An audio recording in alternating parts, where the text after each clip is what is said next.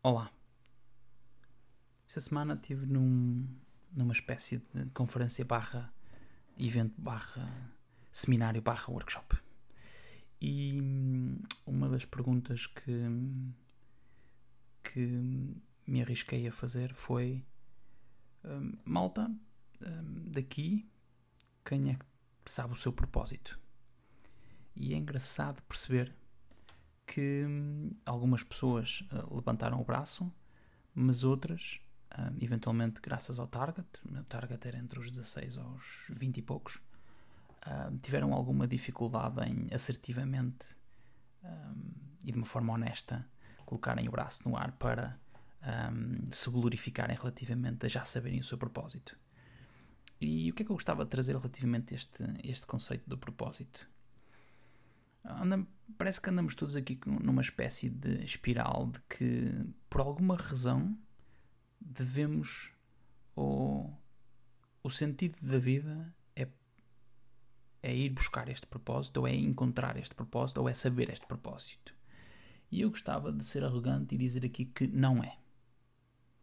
E eh, aquilo que me parece agora é que eh, o meu discurso neste primeiro minuto foi de epá, ele está com um discurso bastante a coach, quase como se uh, eu tivesse aqui um, um, um, discurso de não te preocupes, que afinal não precisas ter um propósito, porque eu agora vou-te trazer uma ideia qualquer de que te vai substituir o propósito e afinal tu não precisas saber o teu propósito, então estás tranquilo, tu não és uma peça quebrada do jogo, tu não, não estás danificado, portanto tranquilo com a nossa programação neurolinguística, com a nossa visualização positiva, tu vais chegar lá.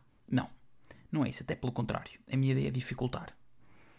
O que é que eu gostava de trazer para cima da mesa relativamente a esta ideia de termos ou não um propósito?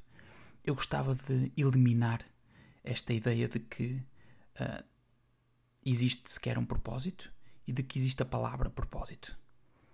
E quase como se uh, nós, ao invés de pensarmos uh, e criarmos uma lista ou uma bucket list, ou fizermos um exercício introspectivo de pensarmos uh, qual é que é a nossa razão, uh, do nosso porquê, do nosso para quê, do nosso propósito, da nossa motivação, do nosso motivo para a ação, aquilo que eu gostava de propor é cagar para esta merda toda, cagar para todos estes conceitos e para esta balela toda e criar aqui uma uh, intenção e uma animação relativamente a, ao invés de pensar na solução ou no propósito, pensar unicamente em dor unicamente em problemas e pensar em como é que estes problemas poderão ser os nossos favoritos.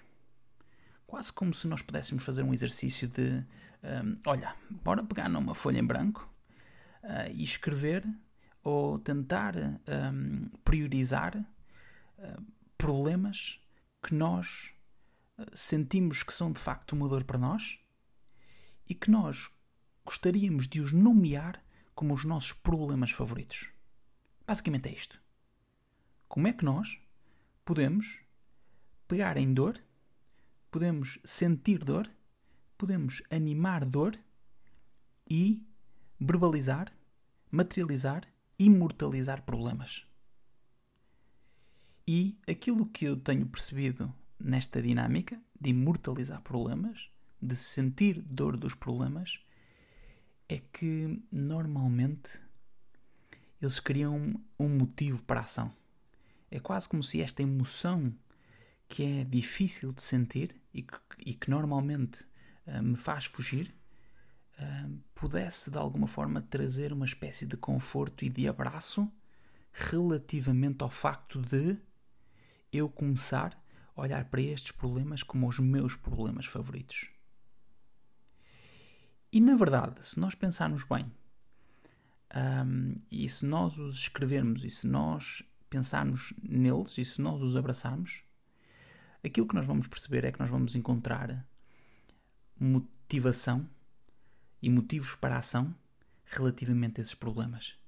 Que é quase como se, quase como se fosse aqui uma atitude de responsabilização, de responsabilidade para a ação daqueles problemas, e quase como se eu pudesse uh, utilizar esse ânimo dessa dor para endereçar energia para me animar a sentir aquela dor e a projetar uma determinada atenção, atenção, sem, aten sem tensão, atenção, para uma determinada possibilidade que se cria de criação e também de ficar naquele vai e vem de o que significaria responder a estas questões dos meus problemas favoritos.